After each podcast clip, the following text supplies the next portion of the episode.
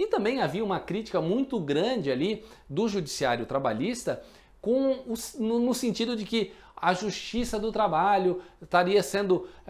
de certa forma, menosprezada, apequenada, se tornando um órgão unicamente homologador. Não, gente, o judiciário trabalhista continua com a sua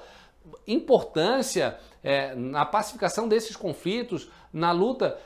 na defesa, em certo aspecto, é, do, dos direitos dos trabalhadores e das empresas também, pro, coibindo aqueles abusos na, na, busca do direito do trabalhador, mas tem agora uma nova modalidade, uma nova alternativa, justamente para desafogar o judiciário trabalhista de situações que já poderiam ser resolvidas entre as partes. Como eu falei anteriormente, é uma cultura do nosso país a lide, o conflito. E agora, já desde a época da arbitragem, a gente começa já a caminhar num outro sentido de buscar soluções alternativas para a pacificação, para a busca de solução desses conflitos. Arbitragem, da mesma forma agora,